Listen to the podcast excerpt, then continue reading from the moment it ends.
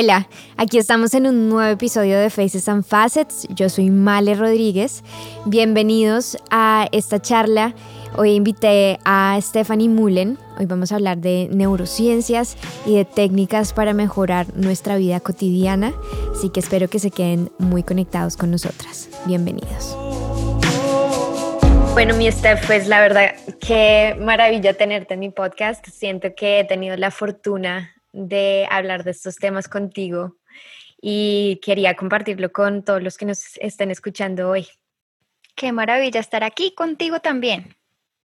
Mi Steph, para las personas que se están conectando y no te conocen, cuéntanos quién eres tú y, a qué te dedicas. Bueno, yo soy Stephanie Mullen, em, yo soy terapeuta, pero decidí especializarme y hacer mi maestría en neurociencias clínicas y cognitivas.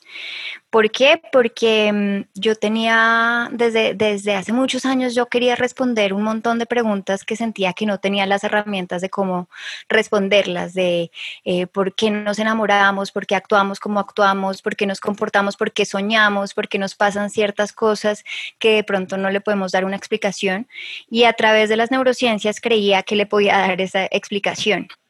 Y después de hacer mi maestría, descubrí que muchas de esas preguntas no las pude responder, pero que además pude responder muchas otras, pero además me salieron cientos de preguntas más. Y ahí comenzó como mi, mi trayectoria de, de, seguir investigando del el por qué, sobre todo en relaciona, relacionado como con temas de género, de liderazgo y, y de desarrollo profesional y personal. Pero además Em, tengo un emprendimiento, digamos que, que, hago varias cosas que parecería que no tienen nada que ver, pero sí. Tengo un emprendimiento donde hacemos salchichas artesanales. Muchos se ríen porque, pues sí, neurociencias y salchichas artesanales parecería que no tienen nada que ver, pero finalmente, para mí mi fascinación con las neurociencias era que cuando uno oye la palabra neurociencias, lo siente como algo lejos, como algo ajeno a uno, como algo difícil, ¿no? Eh, y sin embargo, todos tenemos un cerebro, ¿no? Y, un cerebro que además nos conecta de formas muy similares a todos y de formas muy distintas a todos. Entonces descubrí que yo podía aplicar las neurociencias en cada una de las cosas que yo hacía desde la parte personal hasta emprender, de dónde viene la resiliencia, de dónde viene la intuición, de dónde viene eh, ese miedo al cambio, por ejemplo, ¿sí? Porque finalmente cuando tú emprendes es cambiar tu vida, ¿no? Es decir, dejo esta estabilidad de este trabajo y me tiro al vacío porque creo y siento pasión por lo que, por lo que puede ser mi negocio. Entonces, entender cómo, cómo, por ejemplo, manejar esos miedos. Si tú sabes cómo funciona ese miedo en tu cerebro, pues va a ser mucho más fácil lograr manejarlo, ¿no? Eh, Total. Y yo digo que yo no sé por qué a nosotros desde pequeños no nos enseñan un poco más a entender uno de los órganos más importantes de nuestro cuerpo, porque afecta absolutamente todo el desarrollo y cómo llevamos nuestra vida. Y me encanta eso que dices, que cuando uno escucha la palabra neurociencias, uno lo ve como, bueno, algo súper lejano. Me gustaría que de pronto nos ayudaras a entender un poco más qué es exactamente y de pronto tal vez una gran referencia podría ser la psicología. ¿Qué, qué diferencias o digamos un psicólogo también se enfoca mucho en estudiar las neurociencias o, qué diferencias encuentras entre estas? Pues claramente en psicología tiene que, que estudiarse el cerebro, ¿no? Porque de ahí viene, digamos, toda la parte emocional que también es lo que manejan los psicólogos. Sin embargo, las neurociencias es simplemente entender, aprender de la anatomía, de la fisiología, de la morfología del cerebro y entender un poco más de cómo funciona cada una de estas partes. Lo que pasa es que en neurociencias es bastante complicado. El cerebro de verdad es un órgano absolutamente mágico. Eh, si yo les dijera y les pudieran hacer entender lo mágico que es, digamos, hago una analogía, y es que, por ejemplo, nuestro, nuestro cerebro pesa más o menos kilo y medio, dos kilos, es realmente no tan grande, y sin embargo en el cerebro, pues podemos tener hasta 80 billones de neuronas, ¿no? Mm. Y uno a veces este número 80 billones de neuronas como que tampoco lo logra meter en la cabeza. Pero digamos, en nuestra galaxia, en el Milky Way, hay aproximadamente 200 billones de estrellas. Wow. Pero la galaxia es un, o sea, el tamaño de la galaxia es muy, muy significativo a comparación de un órgano de dos kilos. Y sin embargo tenemos casi la mitad de neuronas que estrellas en nuestra galaxia. Y cada una de estas conexiones neuronales tiene una función. Entonces, entender, entender cómo funciona primero es fascinante, pero también es un poquito complicado y creo que, que, las neurociencias o estudiar neurociencias es en la búsqueda de entender cada vez más cómo funciona el cerebro en todos los ámbitos, tanto emocional, física, todo. Y que nos pudieras contar sobre eso, digamos, si tú, con todas las personas que tú conectas en, tus charlas, ¿qué les dices? ¿Por qué es tan importante que todos nosotros tengamos, eh, o sea, este estudio obviamente es infinito y tú dices que ni siquiera lo han terminado de hacer porque nunca terminamos de descubrir nuestro cerebro, pero que es importante que nosotros entendamos de este estudio, o sea, porque todos deberíamos, yo creo que dedicarle un poco de tiempo a entendernos a nosotros mismos. Yo, yo siempre en mis charlas digo, es que conocer y entender tu cerebro es como tomarte una pastillita del Matrix. Porque cuando entiendes cómo funciona tu cerebro, digamos que uno en un mundo que se mueve tan rápidamente como en el que estamos, en donde estamos trabajando, vivimos en un constante piloto automático. Y cada cosa que nos pasa, como que nos pasa y lo dejamos ir. Pero cuando tú logras entender tu cerebro, entonces no solamente te pasa algo y lo dejas ir o te preguntas, ah, que no sé por qué me pasó esto, sino que lo entiendes. Entonces tienes mucho más em, control sobre ti mismo en el mundo, ¿no? Eh, sobre las decisiones que tomas, sobre comprender por qué sientes lo que sientes, sobre cómo cambiar, ¿no? Y creo que eso, eso es supremamente primero, fascinante, o sea, bueno, tú me conoces, sabes que el cerebro me apasiona totalmente y cada vez que hablo de él me emociona un montón. Eh, y poder transmitirlo a, las personas también me parece increíble porque siento que son unas herramientas que nos pueden ayudar de verdad en el desarrollo, como te decía, profesional y personal. Totalmente. Como decía, yo a veces les digo a mis amigas cuando, o más antes, cuando estaban entusadas, yo le decía, la mejor forma de pasar la tusa es entender qué está pasando en tu cerebro. Porque si tú sabes que son estos neurotransmisores que se están liberando en tu cerebro, pero es que resulta que estos neurotransmisores no pueden durar para siempre, ¿no? No pueden, físicamente no pueden. Entonces este, este, sentimiento se va a acabar y cuando tú lo entiendes, empiezas a entender las cosas de esa manera, pues de pronto es un poco más fácil eh, sobrellevar de pronto situaciones difíciles o, simplemente entenderlas para tomar mejores decisiones. Me encanta eso porque yo siento que los seres humanos tendemos a pensar en ciertas situaciones, ¿no? es que esto solo me está pasando a mí, o siempre sentimos que los miedos solo nos pasan a nosotros y la realidad es que las emociones y, el miedo y todo esto que todos sentimos son normales. Y más porque lo, lo interesante y lo que me encanta, digamos, de dictar charlas es que cuando uno habla de estas cosas así públicamente, todo el mundo conecta porque a todos nos pasan las mismas cosas, ¿no? Em, lo que les decía, todos soñamos, a todos nos han pasado cosas como, siempre digo, eh, por ejemplo, el llegar a la cocina y no saber qué, a qué llegaste allá, ¿por qué pasa eso? El tener una palabra en la punta de la lengua, ¿por qué pasa eso? ¿No?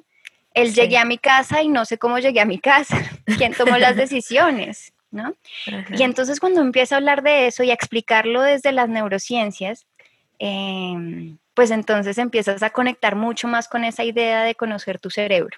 Bueno, y yo siempre digo que todos nosotros somos producto de las relaciones con otras personas, ¿no?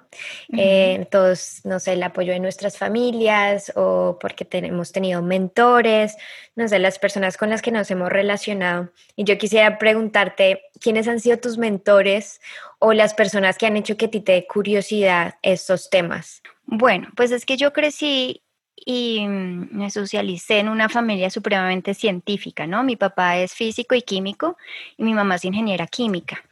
Ah, eh, entonces, pues yo crecí con, las ciencias y, todo fue las ciencias. Em, y entré a estudiar y mm, tengo que decir que la persona que primero me introdujo a toda esta parte de las neurociencias que empezó a fascinarme fue el decano de mi universidad, el doctor Palacios una eminencia en este tema de neurociencias y dictaba unas charlas que además a mí me parecían supremamente interesantes porque era, por ejemplo, las neurociencias del arte, las neurociencias del amor, ¿no? Y entonces yo decía, esto es lo que, lo que me parece que es tan funcional de las neurociencias, ¿no? Porque aunque hay esta otra parte fascinante que es toda la parte de investigación, que fue, digamos, la que yo hice en, en Londres con mi, con mi tesis, que además se publicó hace dos semanas, después de cinco años, pero se publicó hace dos semanas, también está esta parte de cómo meter las neurociencias en todo lo que hacemos. Y estas charlas que dictaba el doctor Palacios me empezaron a fascinar y ahí es donde empecé a, entender que las neurociencias hacían parte de todo. y, bueno, y llegué a Londres y, de verdad conocí profesores y maestros de vida con respecto a estas neurociencias que sentían en esa misma pasión y entonces como que se le pega a uno aún más, ¿no? Total. entonces digamos que las ciencias siempre fueron como parte de mi vida desde muy pequeñita casi que mm, juntabas las ciencias con las humanidades, cuando hablabas de este mentor tuyo que tenía las charlas de neurociencias, pero pues más basado en el amor y en, en las relaciones humanas. Me encanta eso, porque cuando yo leo los títulos de tus charlas, leo los títulos y digo, es que esto es literal cosas que vivimos todos, ¿no? Como por ejemplo lo de las reuniones ejecutivas. Háblanos un poquito de, esto, por ejemplo. ¿De esa charla? Pues en realidad esa charla surgió hace más o menos tres, cuatro años cuando a mí me dijeron, lo, que yo decía es que las neurociencias pueden ser aplicadas a absolutamente todo lo que hacemos en el día. Y por eso me llamaron a dictar una charla en la Cámara de Comercio y me dieron este tema, cómo hacer reuniones ejecutivas efectivas a partir de las neurociencias. Entonces yo empecé a investigar y empecé a comunicar cabos y dije, lo que pasa es que el cerebro odia las reuniones.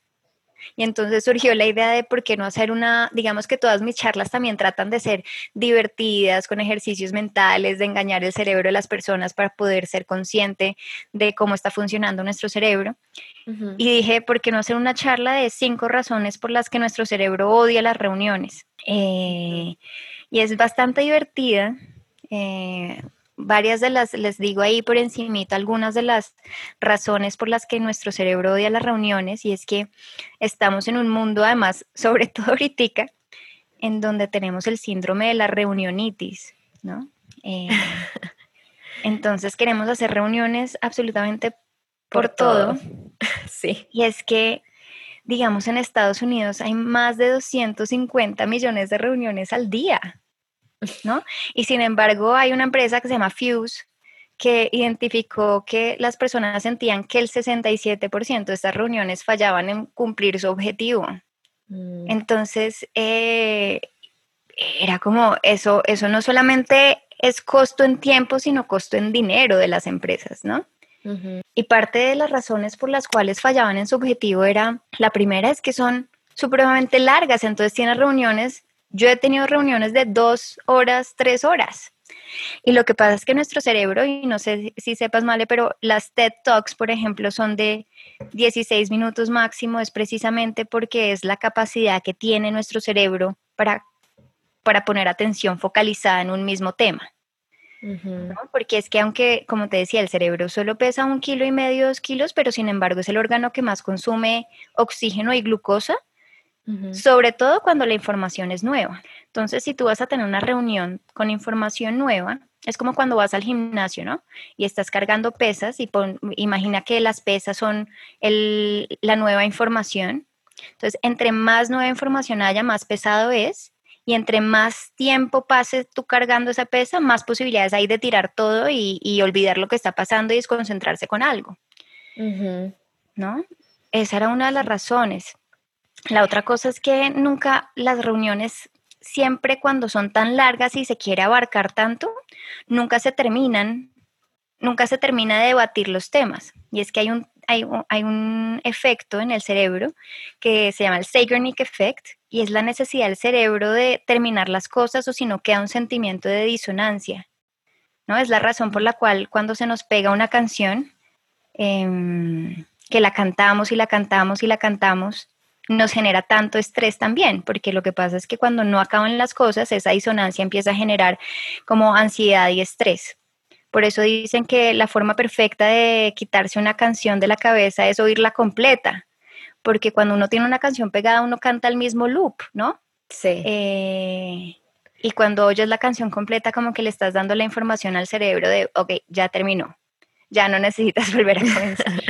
wow, ya saben, la, la, la fórmula secreta. sí, sí, sí, sí, sí. Está buenísimo y me encanta eso que estás hablando porque yo siento que obviamente en los medios digitales pues la atención es mucho menor, ¿no? Total, porque es que imagínate que el 80% de la, de la información que entra a tu inconsciente o al cerebro viene del lenguaje corporal. Entonces, eh, pues hay un reto, ¿no? O sea, no es que sea imposible, pero ahora con las reuniones virtuales hay, hay un reto más grande. Por eso yo decía en una charla hace poquito, yo sé que a veces uno tiene tantas reuniones que uno a veces hasta no pone la cámara. El tema es el multitasking, ¿no? Porque entonces uno siente que si uno está en una reunión sin la cámara, uno tiene la posibilidad de hacer otras actividades mientras. Total. Y, eso no funciona. No, no funciona. No funciona y, hablando del multitasking, creo que es lo que nos pasa en digital cuando estamos en redes sociales, porque yo que trabajo en publicidad que dicen, no, usted tiene unos primeros segundos para tener la atención de las personas y es mejor que el contenido sea corto.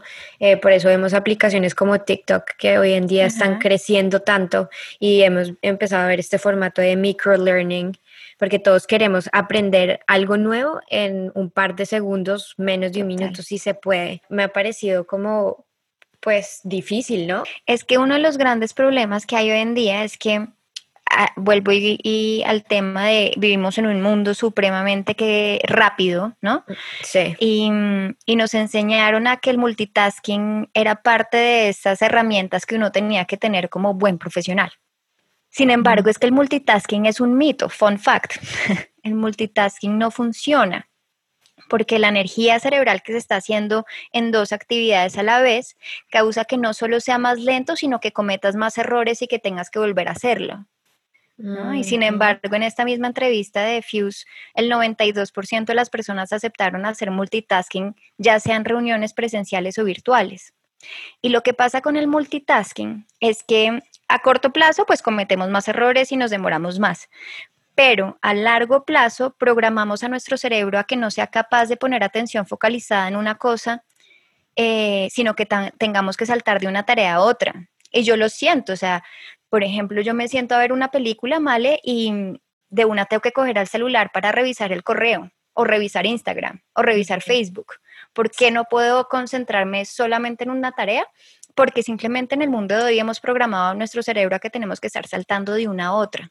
Y a mí también me ha parecido eh, que la productividad baja muchísimo. Yo empecé a usar una técnica que se llama Pomodoro. Supongo que la has oído, que son 25 minutos enfocada en una sola tarea y ya puedo darme un break de 5 minutos luego.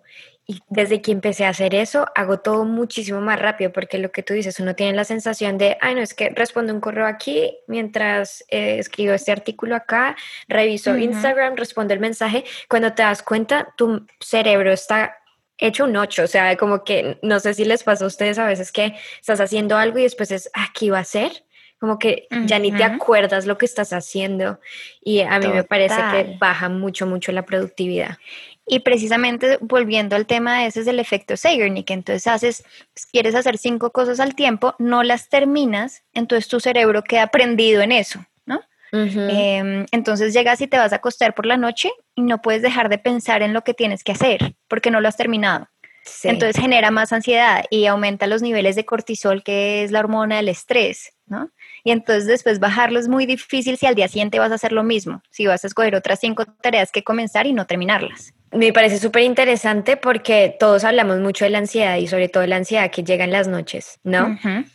Y esa puede ser una de las respuestas que tenemos. Sí, tantas cosas sin hacer o como nos gusta procrastinar tanto, de pronto tenemos, por eso dicen que es tan importante, escríbalos en papel, una lista de las cosas que tiene que hacer, como que eso sea, da una sensación de, cerrar ese loop del que tú hablas. Exacto. Pero toca hacer el check, o sea, de nada sirve si no físicamente, si no físicamente haces un check en cada una de las cosas que tienes que hacer. La ansiedad es supremamente interesante y digamos que también estuve leyendo mucho sobre ella, sobre todo ahorita con el tema de la pandemia, porque claramente había mucha ansiedad en el ambiente y uno lo sentía. Em, y lo que pasa con la ansiedad es que nuestro cerebro constantemente está haciendo predicciones, ¿no? Entonces vemos las nubes negras y decimos, ah, va a llover, ¿no? Eh, vemos que, o que está lloviendo y dice, ah, va a haber trancón, ¿no? Mm. Entonces constantemente eh, hacemos esas predicciones. El tema es cuando, y volvemos al tema de disonancia, que es lo mismo del Zeigarnik Effect, cuando hay disonancia entre lo que predicas y lo que pasa, entonces se genera un tipo de incertidumbre que lleva a la ansiedad, porque para el cerebro casi es que es mejor saber la información así sea negativa que no saber nada, ¿no? Es como cuando estás esperando un bus ¿no? Y es más fácil que te diga el letrerito donde dicen cuánto va a llegar, que te diga media hora, no importa si es media hora, a que no diga nada y tú hagas una predicción de, ah, seguro llegan cinco minutos y pasas cinco minutos y no llegó. Entonces tú dices, ah, no, ¿cómo así? No, pues si no pasó en cinco minutos, seguro llegan otros cinco minutos. ¿no? Y no llegan otros cinco minutos, entonces esa ansiedad empieza a aumentarse porque cada vez que haces la predicción hay disonancia. Wow, creo que eso está respondiendo a, una de mis preguntas que yo siempre era como, ¿por qué los seres humanos siempre estamos llenos de pensamientos negativos? Y por eso, digamos, nos llenamos de miedos, ¿no? Que uno de los miedos más grandes que tiene el ser humano es hablar en público o hablar, yo que trabajo en, en, comunicaciones y como periodista, hablar frente a una cámara es algo que a muchas personas les incomoda y les da miedo. Y yo creo que es eso que tú estás diciendo, que eh, digamos que nos pintamos estos escenarios, pero siempre es como lo negativo, ¿no? Como esas predicciones tienden a ser negativas. ¿Por qué crees que es así? No, eso tiene toda una explicación y yo también lo pongo en una forma chistosa y divertida y es que eso se ve a una estructura en el cerebro que se llama la amígdala. Yo a la amígdala la llamo AMI, es como esa amiga o tía supremamente exagerada e histriónica. Entonces, eh, simplemente originalmente esa tía o amiga exagerada e histriónica te quiere proteger, ¿no? Pero es exagerada y es un poco a veces poco realista. Entonces es la razón por la cual, por ejemplo, yo siempre digo, a mí antes de dictar una charla, siempre me da miedo es lo mismo que siempre que uno va a salir a hablar en público, siempre hay como ese grado como de, miedo, uno se va acostumbrando, pero siempre existe eso. ¿Por qué? Porque a mí, o esta, esta vocecita interna que viene desde la amígdala, te quiere proteger. Y es la que te dice, por ejemplo, uy, vas a salir enfrente de 200 personas, ¿qué tal si te caes? ¿No? Sí. Y entonces uno empieza como a sulfurarse y a, hacerse todas estas cosas, pero a mí en realidad solo te está tratando de proteger, ¿no? Solo te está diciendo como, ¿qué tal si? Cuando tú aprendes a, que, a oír esa vocecita interna y a saber distinguir dónde, dónde sí te está protegiendo bien coherentemente y donde está siendo un poco exagerada, entonces estás más dispuesto a tomar riesgos, porque resulta que en ese momento donde sientes esa incomodidad de esa vocecita interna hablándote, esas, eso es donde estás fuera de tu zona de confort y es solo en esa zona donde realmente ocurre el aprendizaje. El aprendizaje no puede ser, eh, no puede crearse dentro de tu zona de confort porque tu zona de confort son cosas que ya has aprendido. Y cuando hay algo nuevo, pues simplemente sales de esa zona y ahí entra a mí a hablarte eh, y asustarte un poquito, pero protegiéndote. Entonces no hay que odiar a Ami, simplemente hay que, hay que saber escucharla y saber cuándo prestarle atención y cuándo decirle gracias, pero voy a tomar el riesgo.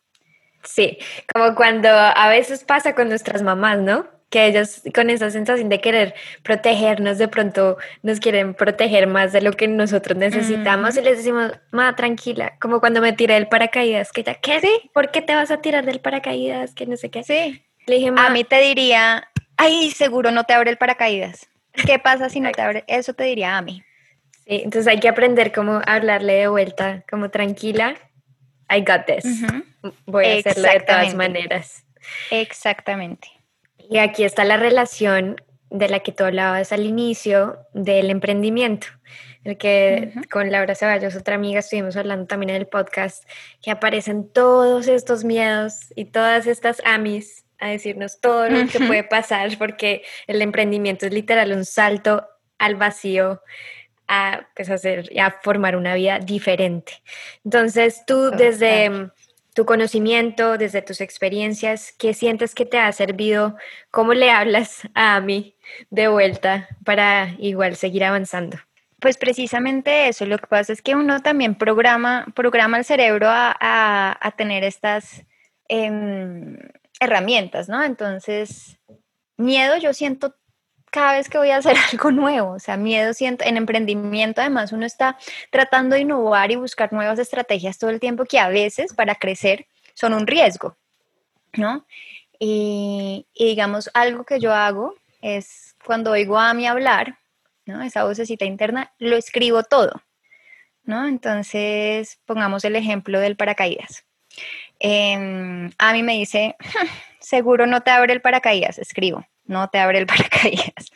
Seguro eh, el avión eh, no sube suficiente, entonces escriben, el avión no sube suficiente. Em, seguro la caída, uno de mis miedos cuando yo también me lancé de paracaídas era la, aterrizada. Yo decía, no, me va a dar de jeta contra el planeta. Em, entonces yo decía, bueno, no, la caída va a ser dura. Y después le, lo pongo en racional, ¿no? Entonces cojo el paracaídas no te abre, de verdad, ¿cuántos paracaídas no abren de todos los saltos que hay? Entonces uno ahí empieza a borrar, es mínimo. Entonces uno dice, ah, no, esto es a mí siendo un poco exagerada. De las aterrizadas que han habido, ¿cuántas han sido trágicas? Pues mínimo también. Entonces uno tacha eso y uno se queda con lo que realmente es un riesgo y uno lógicamente y coherentemente eh, empieza a tomar las decisiones de los riesgos más basado en eso que, que sí es y no tanto en esto histriónico exagerado que tiene a mí. Total. Y alguien en mi podcast pasado, Ana Bolena, decía, el miedo es falta de conocimiento. Y lo bueno de hoy en día es que tenemos tanto conocimiento como literal en la palma de nuestras manos que eh, basta con de pronto investigar o tener más información y lo que tú dices, de pronto contrarrestar un poco, ok, estos son mis miedos, vamos a ver qué tan ciertos son. en, en, digamos, ejemplos más de la vida diaria profesionales, es por ejemplo cuando vamos a aplicar un nuevo trabajo, ¿no? Y entonces a mí lo que nos puede decir es, hmm, te falta estudiar, ¿no? Eh, o de pronto te falta hacer este curso, te falta aprender otro idioma. Seguro hay mejores personas que tú, ¿no? y, y, básicamente es eso. Entonces uno ser más coherente, de pronto escribirlas y, y poder ser más consciente de eso. Y ese es otro tema que a mí me encanta y es el tema de la, del consciente y el inconsciente, porque muchas veces como que no valoramos o we take for granted el inconsciente. El inconsciente tiene un poder gigante sobre nosotros, que es todo el tema cuando tú me preguntabas eh, que me ha servido también en el tema de, emprendimiento y es, a mí me encanta, a, me encantó poder haber aprendido de dónde viene la intuición. ¿Por qué? Porque cuando uno habla de intuición, uno como que también lo ve como algo esotérico, mágico, vudú, tengo un presentimiento, algo va a pasar, ¿no? Y realmente tiene toda una explicación neurológica que además no le quita ni un poquito de la magia que, que uno cree que tiene. Y es que cuando nosotros tenemos ese sentimiento, por ejemplo, si yo te digo, ¿dónde sientes esa intuición o ese presentimiento? ¿Tú dónde me dices? Cuando tú tienes un presentimiento, ¿dónde lo sientes en el cuerpo? Yo lo siento más como en el, como en el pecho. Como, en, el, como, en la boca del estómago. Como sí, exacto, como... Porque es que eh, resulta que en la boca del estómago, en nuestro estómago, tenemos más de 100.000 neuronas y mucha gente piensa que las neuronas están solo en la cabeza, en el cerebro y no. Y resulta que nuestro inconsciente tiene mucha, mucha más información que nuestro consciente. Yo siempre digo que nosotros somos como dos personas, el mind's eye o el ojo de la mente y nosotros.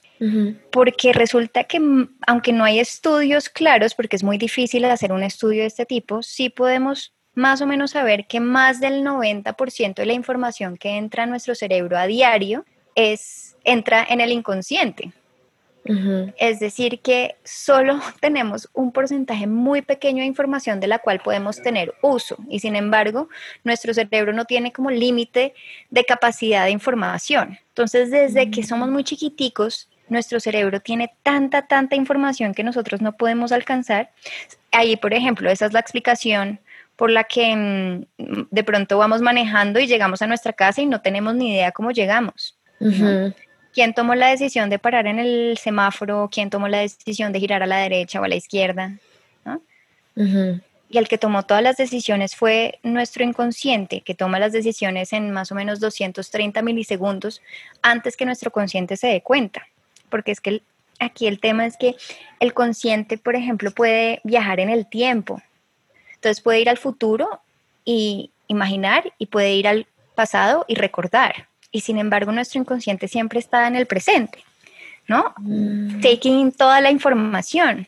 Em, entonces cuando sentimos este, este presentimiento, la intuición, es básicamente nuestro cerebro tratándonos de decir por todas las formas posibles que por ahí es o por ahí no es, ¿no? Con toda esa extra información que tiene, ¿no? Entonces parte de lo que yo he aprendido también en emprendimiento es escucha tu intuición, ¿no? Aprende a escucharla, porque muchas veces como que también la dejamos de un lado.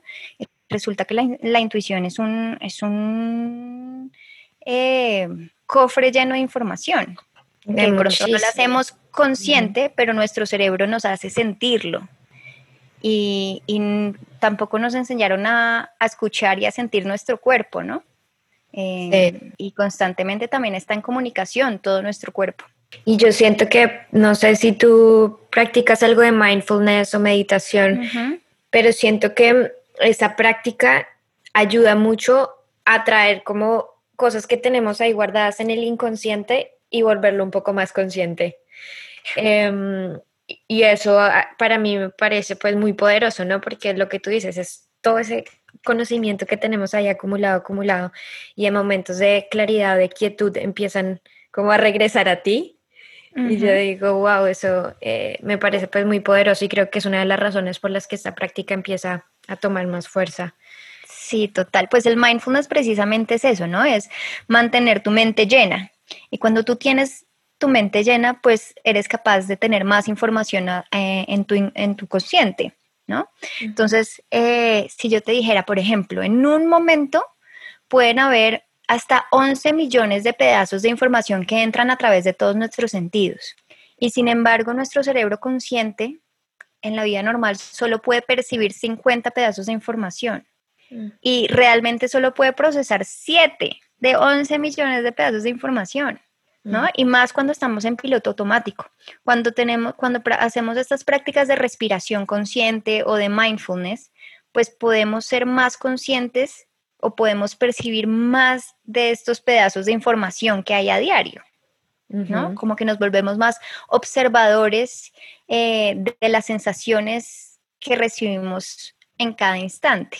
Em, y lo que tú dices también es, me parece interesante que lo menciones, que es como, mm, se llama el aha moment, ¿no? Eh, que tú decías como que uno a veces le da el espacio y que uno llega a la solución de pronto eh, de la nada. Y precisamente el aha moment también viene del inconsciente. Por eso dicen que las mejores ideas pasan en la ducha. Porque resulta que como nuestro inconsciente tiene tanta información, cuando nuestro consciente trata de buscar la respuesta a algo, tiene un límite de información eh, donde, donde, digamos que tiene límite de información de, donde agarrar, ¿sí?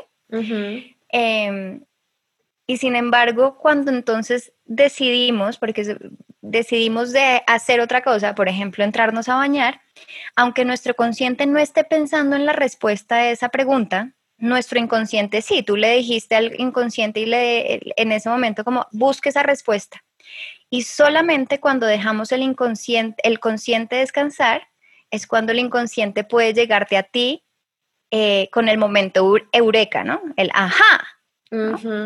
Sí. Y todo fue basado en tu inconsciente, en la información que tenía tu inconsciente.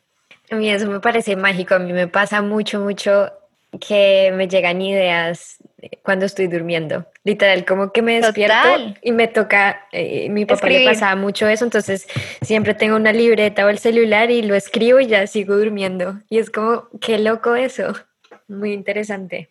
Sí, sí, sí, a mí también me parece, pues a mí lo que yo te decía, a mí, todo esto del cerebro a mí me parece mágico, mágico, mágico, mágico, como digamos el cerebro inconsciente puede trabajar por sí solo, ¿no? Porque uno cree que uno es el consciente y ya, pero uno está trabajando todo el tiempo, el cerebro está ahí pendiente de absolutamente todo.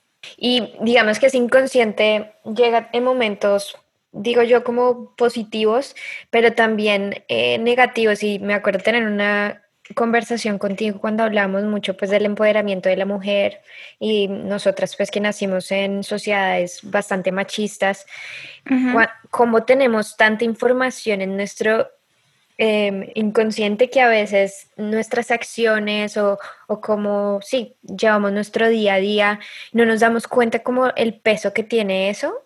Y tú me lo hiciste caer en cuenta y yo decía, wow. Y sé que también te dedicas mucho a, empoderar a las mujeres desde estos temas. Entonces, si pudieras de pronto hablarnos un poquito de eso, me encantaría compartirlo con las mujeres. Claro que, que sí. Pues precisamente como como toda la información que tiene nuestro cerebro, tanto consciente como inconscientemente, viene casi desde que nacemos o antes, pues entonces los procesos de socialización son supremamente importantes para estos para este inconsciente. Lo que pasa es que tanta información entra a nuestro inconsciente de lo que vemos día a día, de lo que oímos, de cómo nos criaron, de nuestra cultura, que esto también puede generar una cosa que se llama sesgos inconscientes.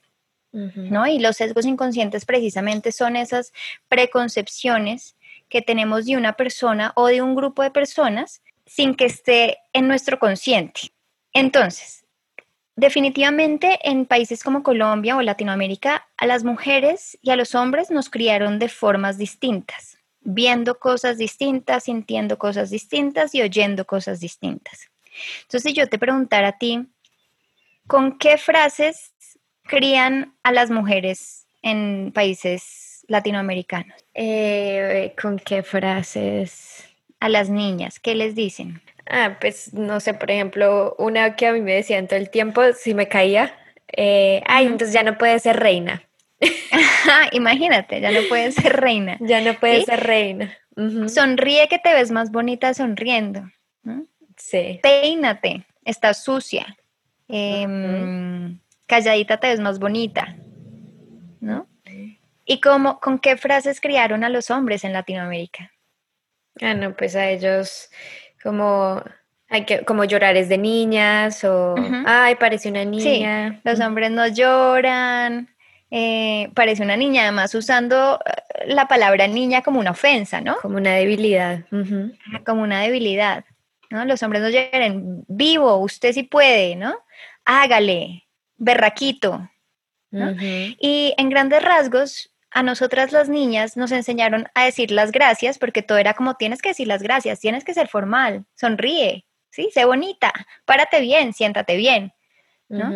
Mientras que a los hombres le enseñaron a merecer, ¿no? Y entonces eso se refleja más adelante en nuestra vida profesional, por ejemplo, en, los, en, los, en las brechas que hay en salarios. ¿Por qué si no, nosotras las mujeres nos enseñaron a agradecer y a los hombres a merecer? En una entrevista de trabajo donde se le ofrece a una mujer dos pesos y al hombre se le ofrece dos pesos, la mujer tiende a decir gracias y el hombre tiende a decir yo quiero tres o cuatro. Entonces eso implica, eso, eso digamos, tiene unas implicaciones también a nivel de negociación más adelante. Pero no solo eso, sino que también tiene unas implicaciones todo este tema de socialización en las carreras que escogemos. ¿Con qué juguetes juegan las niñas? Sí, ¿O, qué juegos? Sí, Barbies. Barbies, o ser mamá, o a... ser mamá, A la cocinita, a la profesora. Limpiar la casa. A limpiar la casa. Entonces no sorprende que la mayoría de las carreras que escogen las mujeres sean carreras sociales, porque todos los juegos ¿sí? de roles, además de chiquitas, fueron sociales, ¿no? Fueron de cuidar, de hacer. Entonces, ¿cuáles son las carreras que más escogen las mujeres? Psicología, comunicación. Enfermería, docencia, ¿no? Entonces, no sorprende esos resultados. Y mientras tanto, ¿con qué juguetes jugaron los niños? Carros, o ser empresarios, o deportistas. Deportistas, robots, ¿no? Legos, ¿no? Entonces eran carreras de mm, juguetes o juegos mucho más como técnicos, por decirlo así. ¿Y qué carreras son las que escogen los hombres? Ingenierías. Ajá ingenierías, arquitectura, em, bueno, todas estas carreras que tienen implicaciones en lo que jugaron cuando chiquitos. Entonces uno empieza a darse cuenta que esas implicaciones de cómo nos socializaron, tanto hombres como mujeres, sí, sí tiene, sí tiene algunos eh, efectos más adelante. Hasta en los deportes, tú ahorita mencionabas deportes. ¿Qué tipo de deportes juegan los hombres? Fútbol, básquetbol. Básquetbol. ¿Y qué tipo de, deportes son reconocidas las mujeres? Mm, más como patinaje. Patinaje. Entonces ahí vemos dos claras, dos claras diferencias. Entonces, una, los hombres tienden a escoger deportes no solo de contacto, sino de equipo. Y las mujeres tienden a escoger deportes más individualistas y no de contacto. Y entonces eso también tiene una razón. Lo que pasa es que, y, esto es de las cosas que más me gusta mencionar, y creo que te lo he mencionado a ti varias veces, Male, y es que como nos enseñaron a ser tan perfectas, nos enseñan a ser perfectas y no valientes, por decirlo así, entre mujeres hay una competencia implícita gigante, y entre mujeres nos damos durísimo. Durísimo. Tú nunca ves a un hombre criticar a otro hombre por cómo se vino vestido, ¿no? Pero llega una mujer vestida y las que critican a la mujer son las mismas mujeres. Total. ¿No? Entonces nos damos, nos castigamos socialmente muy duro unas a otras, porque desde chiquitas nos enseñaron a competir entre nosotras, pero a competir, no, no, no al apoyarnos unas a otras, sino esta es más linda que esta, esta es más inteligente que esta, ¿no? Em, y parte del trabajo que yo quiero hacer, digamos, con mis charlas y esto es poder fortalecer ese sentimiento de sororidad que si nosotras como mujeres nos unimos, de verdad no hay nadie que pueda con nosotras, porque es que las mujeres son berracas, son de verdad echadas para adelante. Una de las cosas es que las mujeres fácilmente no se rinden. ¿no? ¿Y qué pasa si pudiéramos entonces unirnos y apoyarnos unas a otras en vez de jalarlos para abajo? Em, es cierto. Y bueno, y creo que ha ido cambiando yo creo que mm, al tener la posibilidad de tener tanta información en las redes sociales y conectar con las experiencias de otras personas, siento que hay mucho camino por recorrer, pero ahí vamos. Y siento que las generaciones jóvenes están con otro chip muy diferente al nuestro y eso la verdad me da tranquilidad y esperanza, exactamente. Total, a mí también, a mí también. Y lo digo porque, digamos, también he dictado cursos en temas de neurociencias y género a chiquitos de pregrado y, a, mujeres profesionales y el cambio sí, sí es notorio. Qué bueno, muy importante. Pues la evolución del ser humano al final y, y, me alegra que sea para bien en ese sentido. Total. Mi Steph, para cerrar, ¿dónde te pueden encontrar para las personas que de pronto estén interesadas en conferencias? O eh, simplemente en seguirte y, ver la información que tú pones, porque me parece que es muy importante. Siempre te he dicho, ojalá viéramos más, porque nos podríamos quedar hablando horas de estos temas. Me parece fascinante y muy, muy importante. Bueno, me pueden encontrar en LinkedIn, Stephanie Mullen Raymond, o eh, pueden escribirme a sm.neurotalks.gmail.com. Bueno, pues ahí está para que sigamos hablando de neurociencias, sigamos entendiendo nuestro cerebro, que siento que no lo cuidamos tanto como deberíamos y hay que seguir entendiéndolo más y cuidándonos a nosotros mismos. Así que muchas, muchas gracias por compartir. Toda esta información es muy valiosa y yo he tenido la fortuna de ir aprendiendo de ti a través de los años, así que de verdad, muchas gracias. Gracias a ti, Male, por la invitación. Siempre un gusto y nos vemos muy pronto. Nos vemos muy pronto. Un besito. Un besito, Male. Chao.